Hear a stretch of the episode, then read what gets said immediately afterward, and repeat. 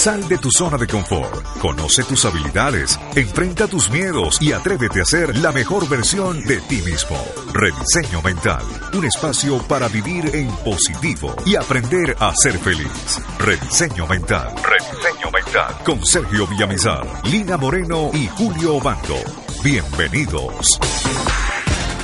Hey, ¿qué tal? Buenos días, buenos días, buenos días, buenas tardes o buenas noches, dependiendo de la hora en que tú elijas escuchar este podcast. Bienvenidos, esto es Rediseño Mental, el podcast que llevará tu vida a otro nivel. Hoy con Lina Moreno, Sergio Villamizar y este servidor Julio Wando Julius. Lina, bienvenida. Ay, qué rico estar nuevamente con todas las personas que nos están escuchando cada vez más, que están multiplicando este mensaje, que saben que en cada uno de ellos se encuentran herramientas valiosas y que cada uno de ellos está compartiéndolas con las personas que más quiere, que quiere que salgan adelante, que quiere darle herramientas para que en la vida pues a todos nos vaya muy bien. Estoy feliz porque yo sé que el tema del día de hoy les va a encantar absolutamente a todos y a nosotros también, porque recuerden que nosotros también aprendemos a través de esto que estamos haciendo con tanto amor. ¿O no, don Sergio? Excelente y feliz Lina y Julius de poder estar con ustedes nuevamente, muy complacido con los resultados que este podcast ha venido arrojando a lo largo de estos primeros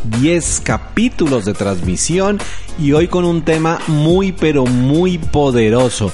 Julius, ¿tú recuerdas cuando este programa era simplemente un sueño y en algún momento nos sentamos, fuimos a un centro comercial, nos tomamos en un lugar muy reconocido aquí en Colombia para tomarnos un café y decidimos qué bueno sería poderle entregar al mundo información que transforme su vida y le ayude a ser un mejor ser humano? Sí, señor, lo recuerdo y de hecho hay información nueva para quienes nos escuchan a través de nuestras redes sociales y a través de iBox y es que ahora nos pueden escuchar a través de iTunes. ¡Qué maravilla! ¿Y cómo se hace? Maravilloso. Miren, esto es muy fácil. Las personas que tengan la aplicación de iTunes, que normalmente viene preinstalada en el iPad o en el iPhone, o si tienes un, celu un computador común y corriente, puede ser PC o Mac, descargas la aplicación, te vas a la sección tienda y en la tienda buscas simplemente rediseño mental. Ahí somos los únicos con este nombre y ahí vas a encontrar la totalidad de los capítulos para que los escuches y los disfrutes. Lo mejor es que también eh, pues ayudes a que esta red crezca cada vez más, compartiendo cada uno de nuestros audios, sabiendo que lo que estás compartiendo es útil para la vida de todos, no solamente para la tuya. Así que no te quedes con este conocimiento, no te quedes solamente con, con todo lo que estás aprendiendo, sino que lo rico es que podamos ayudarle a todas las personas a que vamos superando cada día, pues digamos que estos momentos que nos pasan absolutamente a todos, porque todos somos de la vida real. Muy bien, don Sergio, ¿tiene usted tres preguntas para el día de hoy? Sí, la primera de ellas es, ¿en algún momento has sentido que te conviertes en una persona vulnerable, donde de una u otra manera no le encuentras solución a las cosas? O mejor aún, cuando sientes que llegó el momento como de tirar la toalla? Sí, señor. La segunda pregunta es, ¿en algún momento de tu vida has permitido que una persona o alguna situación te desestabilice, te saque de control y sin darte cuenta te terminas desquitando con las personas que amas? Sí, señor. ¿Y en algún momento te has dado cuenta que después de situaciones que parecían totalmente imposibles de superar, sales como el ave fénix resucitando y te das cuenta que era necesario que eso pasara en tu vida para poder lograr estar donde estás? Uy, sí, señor. Entonces, si dijiste que sí, alguna de estas tres estás en el lugar ¡Correcto! Hoy hablaremos de un tema que nos han preguntado muchísimo y que nos plantearon que es ¿cuál, Linis? Las crisis, cómo aprovecharlas al máximo. Qué tema tan interesante, Julius. ¿Alguna vez has tenido crisis? Sí, señor, muchas veces. Y seguramente muchos de los que nos escuchan a través de nuestro podcast también han pasado por crisis y seguramente otros tantos hoy en día están en una crisis, se sienten en un hueco, en un fango, en un pantano y no saben cómo salir de ahí. Así que la información de hoy es más que importante porque si usted es de los que está diciendo, ay no, yo estoy re bien en este momento, estoy súper bien en mi trabajo, con mi pareja, con mi familia, con mi papá, con mi mamá, con todo el mundo, pues de todas maneras es útil porque cuando le llegue el momento de crisis no lo sorprende ahí como, "Ah, ¿qué me pasó? Sino que ya tiene las herramientas y todo lo que va a poder hacer para que esa crisis sea provechosa. Qué hermosura eso que acabas de decir, Lina. Y quiero compartir una frase de un escritor norteamericano que dice que el hombre no es prisionero de sus hábitos, porque los grandes cambios se forjan a raíz de la crisis. Y un señor que ustedes de pronto han escuchado nombrar, que se llamaba Albert Einstein, fue uno de los pioneros en hablar que la crisis es necesaria para que podamos desarrollar nuestro verdadero potencial. Por lo tanto, todos los que hoy tienen éxito en algún momento tuvieron en el hoyo como lo estás tú en este momento o como conoces a alguien que de pronto está pasando por una situación que no le ha dado la suficiente fuerza en su vida y que está permitiendo que lo lleve al hoyo en vez de salir de ahí como debe ser. Bueno, yo también pienso que en las crisis pues digamos que nos permiten salir de nuestra zona de confort, porque cuando estamos tan tranquilos, como tan pasivos, como que todo está pasando normal, no nos damos cuenta de qué es lo que está pasando verdaderamente y cuando llega la crisis es ese punto o específicamente eso que nos va a incomodar, que nos va a hacer darnos cuenta que no todo estaba tan normal como nosotros a simple vista estábamos pensando y eso precisamente es lo que nos va a ayudar a combatir viejos hábitos, nos vamos a ajustar a una realidad que es completamente cambiante. Si nos damos cuenta, así como la tecnología evoluciona todos los días, nuestra vida también, pero a veces cuando nos sentimos tan cómodos, dejamos de tener iniciativa, dejamos de ser creativos, nos apoltronamos tranquilamente como en un colchón y no volvemos a pensar en nada nuevo. Y ese no pensar en nada nuevo hace que nos estemos volviendo cada vez más como anquilosados ahí, como tranquilos y que nada pasó. ¿Cómo en qué? Anquilosados. Vea usted. Algo nuevo aprendimos hoy. Hoy vamos a buscarlo en Wikipedia. ¡Ay, por Dios! Oigan, pero vengan, hablando ahí. de crisis, quiero hacer una aclaración importante y es, la mayoría de personas asocia crisis a problemas personales, a problemas familiares. Pero hay una crisis que a todos nos ha correspondido vivir en algún momento de la vida o que estamos viviendo, que es la crisis económica. a ver, el que me está escuchando, levante la mano y grite, yo si en este momento está pasando por esta situación. ¡Ah! Todos, no se quede callado, hágale. Y si no puede gritar, pues usted sabe que pegó el grito allá interno. Pero miren que con lo que acabamos de escuchar de Lina, preferiblemente debemos entender que lo que llamamos una crisis económica es el resurgimiento de lo que yo realmente tengo la capacidad de lograr. Sí. La mayoría de seres humanos, sin excepción, en algún momento de nuestra vida hemos generado sufrimiento porque el dinero no nos alcanza. ¿Se acuerdan cuando escuchábamos a Jimena que decían que el dinero es simplemente el medio para ser felices, pero no es el fin de la felicidad? Sí, señor. Entonces, cuando hablamos de la crisis económica, a las personas que en este momento estén sintiendo que están pasando una crisis, yo les quiero recordar antes situaciones como estas. Tal vez en este momento no tienes los resultados que quieres financieramente, pero te invito a que te revises cinco años atrás a ver si tenías lo que tienes hoy. Tal vez en ese momento no tenías los gastos que tienes hoy, tal vez no tenías el carro que compraste hace dos años o dos meses o dos días, tal vez no tenías la asociación al club que antes vivías, no tenías un hijo en el colegio que tienes hoy. Por lo tanto, si te pones a revisar, la crisis la has creado tú mismo, porque has cambiado hábitos que te permiten a ti de una u otra manera desestabilizar tu status quo o tu zona de confort. ¿Qué opinas de eso, Julius? Está usted en lo cierto, mi querido Sergio, como diría el inspector. Pues efectivamente los seres humanos a veces no somos conscientes y no caemos en la cuenta de que somos bendecidos y afortunados al tener muchas cosas que antes no teníamos, como lo acaba de mencionar Sergio. Para usted darse cuenta de esas bendiciones que tiene, de lo afortunado o afortunada que usted sea en la vida, pues basta con despertarse. El simple hecho de despertarse es motivo de celebración y agradecimiento porque le tengo una gran noticia. Usted, si nos está escuchando, es porque está vivo o está viva cuando muchos el día de hoy no tuvieron la fortuna de abrir el ojo. Eso, Así es. eso es cierto. Y miren, aquí es donde viene cómo se desencadena la crisis, porque la gran mayoría de las causas de crisis personales, de salud, de relaciones, tienen un solo origen, que son las crisis económicas. Ojo con esto, porque tenemos que empezar a entender, si yo dejo coger fuerza la crisis económica, ¿esto dónde va a terminar? Entonces, mucha atención con esto, porque resulta que tú estás sintiendo que económicamente no estás logrando el resultado que quieres, automáticamente empiezas a tener una discusión con tu yo interno donde le dices, no estás haciendo las cosas bien, bien, ya tienes tantos años y no has logrado lo que querías. Mira a tu compañero de al lado que ya tiene una casa, un carro y tú hasta ahora estás pagando un arriendo y te empiezas a comparar con una vara que no es la real, sino es la que la sociedad te impone. Ojo con esto. Sí, señor. Cuando yo tengo una regla que es muy diferente a con la que yo quiero vivir mi vida, automáticamente empiezan las crisis. ¿Qué quiere decir esto si lo traducimos a todo lo que tiene que ver con PNL e inteligencia emocional? Y es yo soy inconscientemente el que me pongo esas metas y yo mismo soy el que me castigo por no cumplirlas. Y cuando mi posicionamiento de la meta está muy lejano a mi realidad, surge la crisis. ¿Me estoy haciendo entender? Pero entonces ahí, Sergio, podemos empezar a tener un poquito más de claridad cuando decimos que es que a veces nos ponemos metas que digamos por el no cumplimiento nosotros nos empezamos a autocastigar.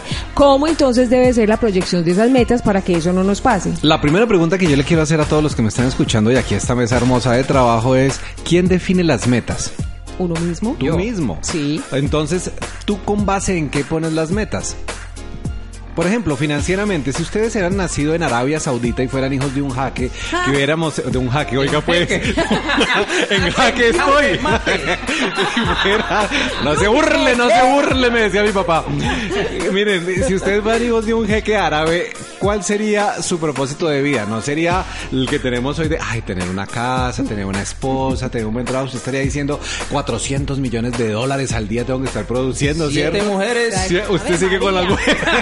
Ay, ahí sí que se va a entrar en crisis. Siete mujeres, majito. Entonces, si te pones a mirar, los objetivos están planteados es con base en la tribu. Y tengo que hablar por primera vez de este término, porque la tribu es la que define la crisis. Si hubiéramos nacido en la Edad Media y estuviéramos hablando de pronto de programación neurolingüística, yo les puedo asegurar que nos hubieran quemado por las patas. Total, claro. Porque en ese tiempo solo existía una realidad. Hoy, financieramente hablando, tenemos múltiples realidades. Mira, si tú te pones a mirar en internet, hables y lo primero que vas a encontrar es el Bitcoin, luego encuentras todo el dinero que están haciendo millones de personas en el mundo La a través criptomoneda. de las criptomonedas. Inversiones y entonces diferentes. empieza tú mentalmente a decir, ay, yo no sé de criptomoneda, yo no sé de Bitcoin, yo qué voy a hacer, me quedé del bus, estoy mal. Y entonces internamente generas una crisis que es solamente tuya, pero no es real. Por lo tanto, el primer punto importante ante una crisis es darme cuenta si la crisis realmente es algo que yo estoy permitiendo que coja fuerza en mi vida o es algo que realmente está impactándome a mí y a las personas que amo. Eso también tiene que ver con el ego. Cuando veo que no avanzo igual que el vecino, cuando veo que no eh, eh, asumo o que no me llegan a, a mí, a mi vida, diferentes oportunidades como si les llegan a los vecinos, pero a mí no, entonces empiezo a, pero yo por qué, pero a mí por qué no, pero a mí por qué no se me da la oportunidad, pero yo por qué no puedo. Y ahí es donde voy empezando a hacerme un nudo. Total. Con y, todo. y no te compares, que es el segundo punto importante que te voy a invitar a partir de ahora para eliminar la crisis. Sí. Tú te estás comparando con el jeque árabe. Sí. Pero yo te puedo asegurar que de pronto en la calle hay un niño que no se ha desayunado, en este momento está trabajando de una manera muy fuerte para conseguir llevar la alimentación a su mamá, pero tú no te comparas con ese niño, tú te estás comparando es con el jeque árabe. Por lo tanto, ¿quién tendría más motivos para estar en crisis? ¿Ese niño que no tiene hoy que llevar a su casa o tú que no estás conforme con lo que tienes? ¿Me hago entender, Sí, Julius? señor, pre, pre, pre- pregunta. A ver. ¿Qué tan sano mentalmente puede ser el compararse con alguien, entre comillas, que esté en una crisis peor que la que creemos estar nosotros? A ver, la naturaleza del ser humano no es compararse nunca con alguien que está mal. Sí. Entiendan que ustedes siempre se comparan con alguien que está mucho Claro. mejor. Sí. Por eso el patio del vecino siempre será más verde que el mío. Eso es un principio normal de vida. Siempre nos comparamos con algo superior. Cuando yo me comparo con algo que está por debajo mío es porque necesito justificar algo que voy a hacer.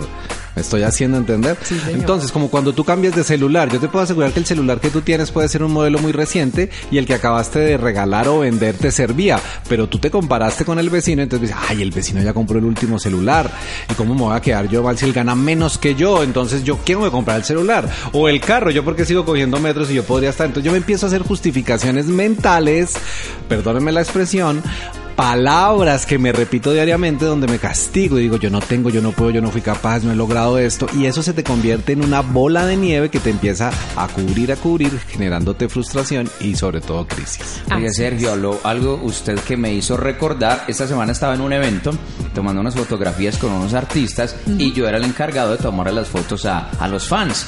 Y me entregaban celulares de hace 10 años, de hace 8 años, de hace 7 años. Y yo decía, caramba, soy afortunado porque tengo un teléfono moderno estoy a la vanguardia que me permite trabajar y aquí hay personas que tienen un teléfono que ni siquiera una foto bonita les permite sacar.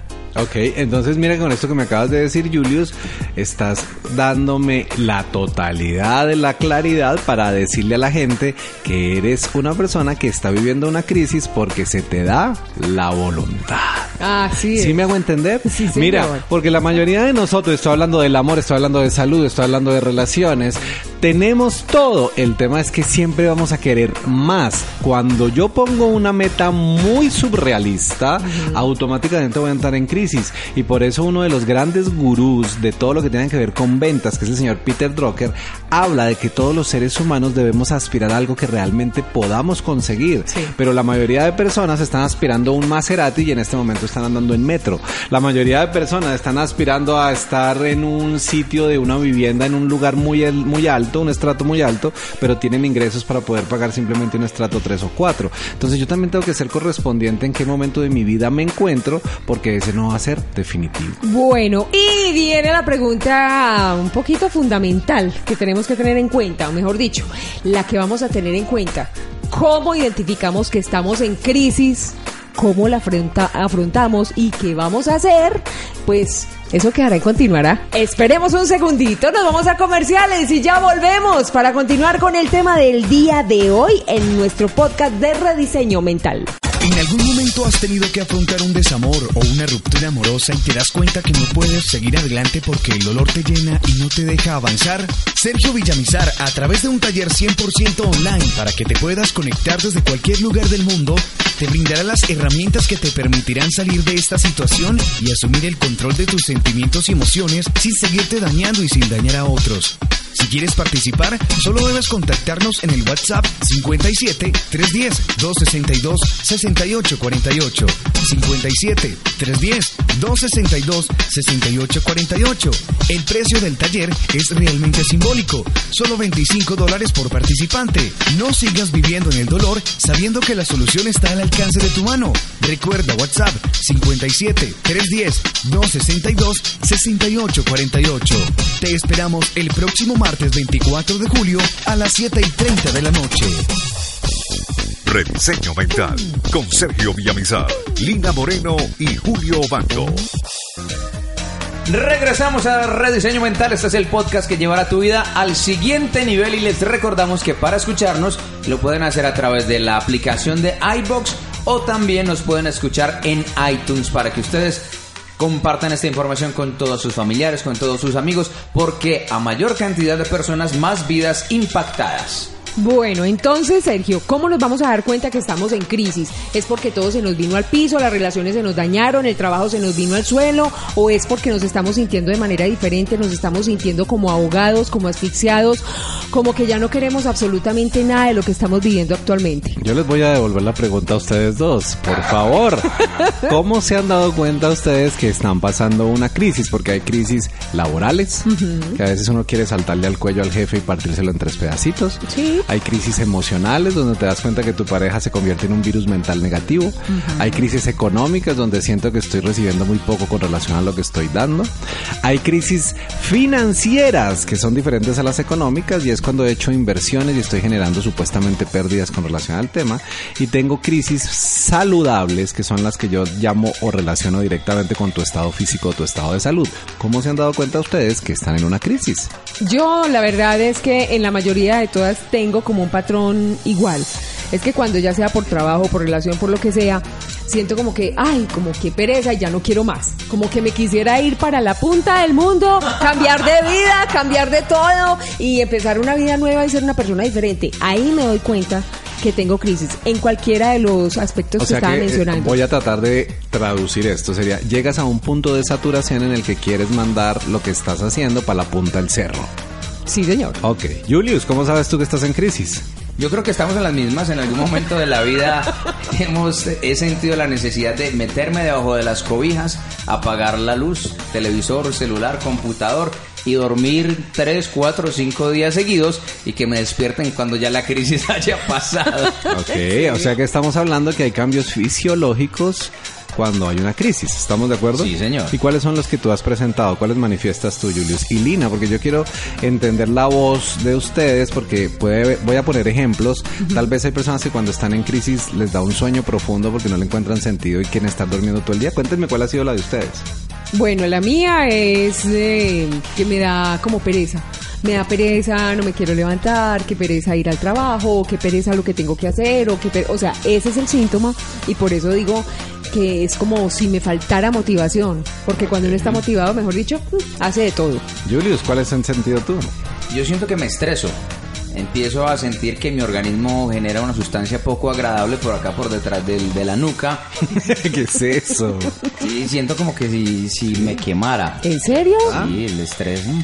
Entonces me estreso y empiezo a generar una cantidad de ideas y miro yo qué hago por aquí, qué hago por allá y a la final no resultó haciendo nada. O sea, me desgasto mentalmente buscando una salida a la solución y finalmente no le encuentro ninguna solución a la crisis por estar pensando en tantas cosas. Sí. Ok, yo les voy a contar son como los tres indicadores básicos para que identifique si hay crisis.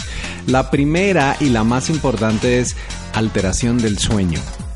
La mayoría de personas que tienen un proceso en crisis se despiertan en la madrugada y no pueden volver a conciliar el sueño y se quedan dándole vueltas a ese pensamiento negativo o a esa situación negativa. Sí, señor. Ok. La segunda, como tú lo dices muy bien, Lina, entramos en un estado de cansancio físico, o sea, la generación de dopamina y serotonina se disminuye considerablemente y la persona quisiera estar casi que todo el día acostada en una cama viendo televisión y se acuesta y entre más descansa, más, más y más necesita su cuerpo estar tendido. Uy, sí. ¿Sí? ¿Les ha pasado Sí, eso? señor. Sí. Y la tercera es un estado en el que no le encontramos amor ni valor a las cosas. También. Entonces puedes tener una persona maravillosa al lado tuyo y no te sientes valorado, puedes tener, eh, no sé, el mejor almuerzo de cumpleaños y dices, ah, esto es lo mismo de todos los años. Siempre estás dándote como por víctima y regresamos al punto que vimos en alguno de los capítulos y es, nos hacemos usuarios del carnet de victimilandia cuando estamos en crisis. Soy VIP. Exactamente. Entonces, déjame saber si tú te encuentras en crisis en este momento. Piensa, reflexiona lo que te estás dando. Julius, ¿estás en crisis o no? Sí, señor.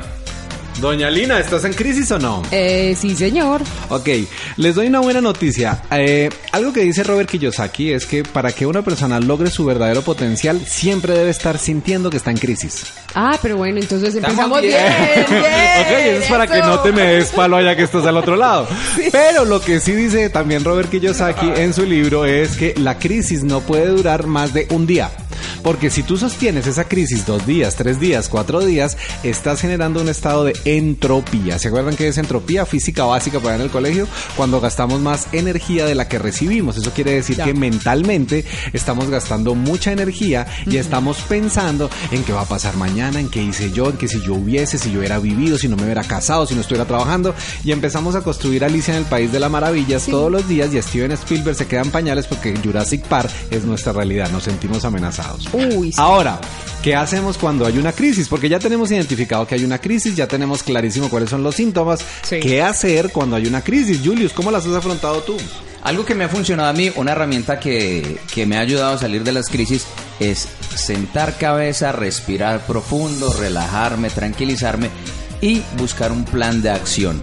Escribir los pasos que voy a desarrollar para sacar adelante ese plan de acción. Entonces, organizarme de una manera que pueda salir adelante y sacar un plan adelante avante. Es decir, tomar nota de lo que voy a hacer. Eso está buenísimo. Y yo lo voy a complementar un poco, si me lo permites, Julius. Y es algo que le enseñamos, por ejemplo, a la gente en nuestros talleres: es que pienses qué es lo peor que podría pasar si eso se llegara a presentar. Vamos a suponer. A ver, Sí. un ejemplo. Estás pensando que te van a sacar del trabajo y llevas con esa idea tres semanas porque se reunió el gerente y el director de gestión humana y entonces tú dices van a sacar gente. Y en la empresa, en los pasillos, todos se rumoran. Uy. Eh, echaron a fulanito, echaron, Exacto. están echando a todo mundo. Sintonizan sí. Radio Pasillo todo Sí, el día. Entonces, si tú haces parte de Radio Pasillo y estás amplificando esa señal, lo peor que puedes pensar en ese momento es ¿qué pasaría si a mí me llegaran a echar? Entonces tú vas a decir, bueno, si me echaran hoy, yo tengo unas cesantías ahorradas, tengo este negocio, mi marido está trabajando, mi esposa está trabajando, y cuando terminas de hacer la evaluación te das cuenta que lo peor que podría pasar no va a ser tan catastrófico como te estás imaginando que pueda llegar a pasar. Exacto. ¿Sí me hago entender, Sí. Julius? Entonces es muy importante que esto que tú estás relacionando de tomar nota, mirar una como una simulación, lo complementes con esa posible opción de que sea lo más crítico que pase en tu vida para que te des cuenta que realmente eso crítico tú lo estás amplificando más de lo que realmente es. Es cierto, magnificamos las cosas antes de que pase. Mejor dicho, ni siquiera pasan y nosotros ya tenemos por allá todo un planeta creado Total. con todo lo que puede pasar, porque para acabar de ajustar, siempre cuando estamos en crisis, eh, elevamos a un nivel exageradamente alto es lo malo que nos puede pasar. Cuando estamos en crisis, muy poquitas veces alcanzamos a ver que hay algo bueno. Por eso, por ejemplo, a mí me ha funcionado que cuando ya incluso no puedo más, o sea, físicamente ya uno dice, bueno, no, ya tengo cansancio, tengo sueño, no puedo, tengo que poner el pie en la tierra, empiezo a pensar, bueno, ¿qué es lo que verdaderamente me está causando esto que estoy esto que estoy pasando y que estoy padeciendo, este momento de crisis? Si es en el trabajo, ¿qué es lo que está pasando realmente? O sea, dejando la imaginación lejos de mi cabeza y mirando las cosas de manera fría. Y eso me ha ayudado mucho para decir, hombre, esto, esto es real, esto no es real, esto sí es real, esto sí está pasando, esto no está pasando. ¿Cuál es el problema? Que yo sola me estoy metiendo en un rollo que ni siquiera está aconteciendo en este momento en mi vida. Y eso me lleva al segundo punto con el que les vamos a entregar esta información y es no permitas que tus pensamientos alimenten tus preocupaciones. Sí, señor. Porque como lo decía en algún momento este dramaturgo, claramente todos los seres humanos estamos hechos del mismo material de nuestros sueños. ¿Se acuerdan de este señor? Se llamaba Shakespeare. Sí. Y Shakespeare decía que todo lo que vive en nuestra mente es una realidad y que lo que nosotros hacemos simplemente somos teatros que representamos nuestros pensamientos. Entonces, si tú estás pensando que algo malo se avecina, eres el protagonista de atraer a tu vida algo malo y entonces dices, sí ve, yo tenía razón, es que uno está llevado. Claro. Era lo que hablábamos en, en un podcast anterior con nuestra invitada Jimena Rubio. Las personas que ahorran para las vacas flacas, los que ahorran para cuando se vayan a enfermar. Entonces están creando a través de sus pensamientos una realidad que termina siendo cierta. Total.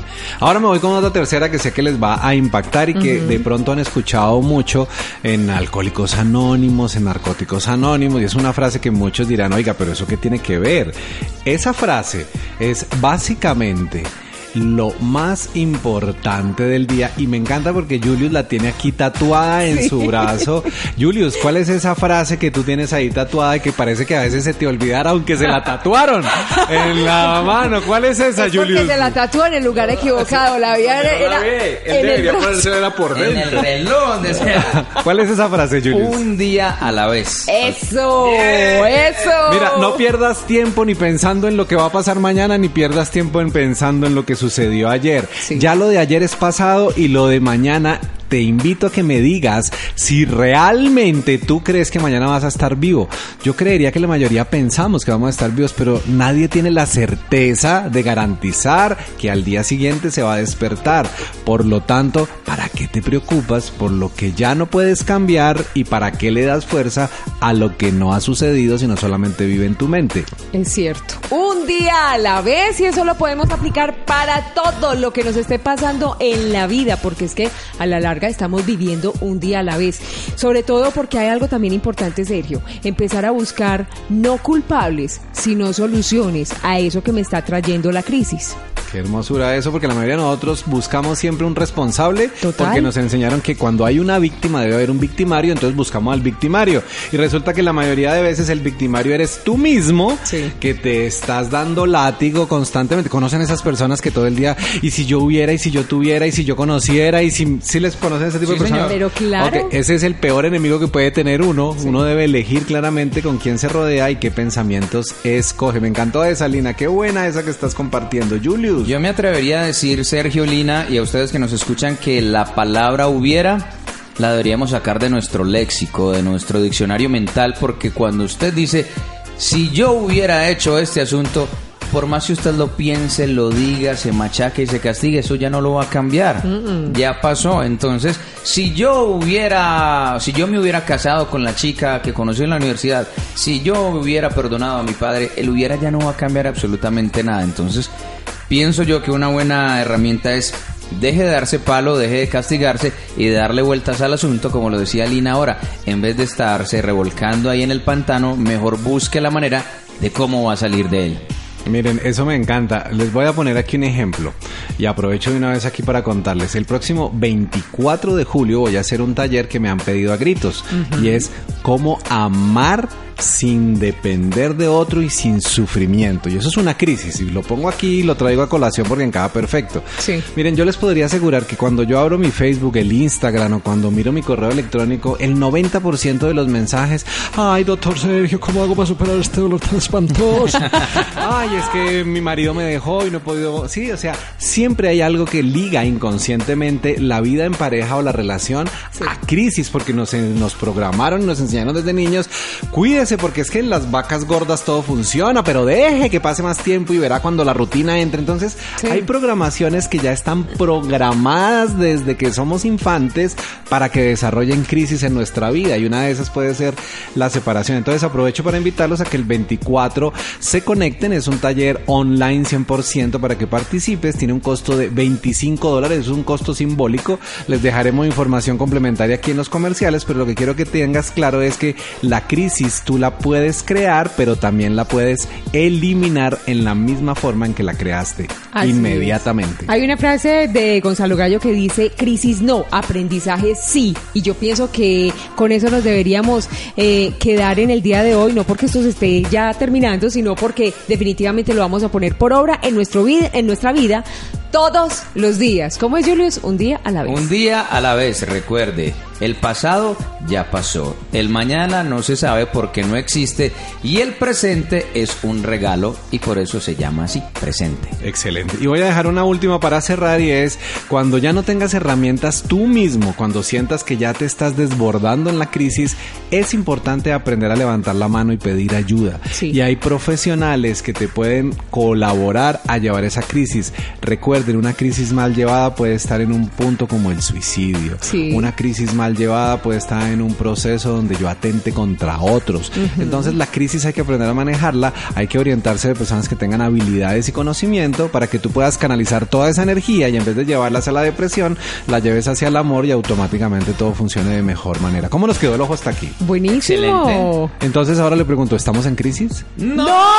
¡Ya no! Oigan, entonces les mandamos un saludo, me despido desde aquí. Julius, tu saludo tradicional. Recuerden escucharnos a través de Evox y a través de iTunes. Compartan esta información con todos sus amigos para que impactemos vidas a lo largo del mundo. Así es, recuerden entonces que todos los lunes y jueves tienen nuevos podcasts, tienen nuevos contenidos para que lo pongan por obra en sus vidas. Y recuerden que todos vinimos a ser felices. ¡Chao, chao!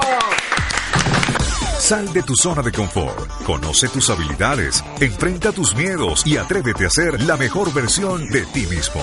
Rediseño Mental, un espacio para vivir en positivo y aprender a ser feliz. Rediseño Mental, Rediseño Mental, con Sergio Villamizar, Lina Moreno y Julio Bando.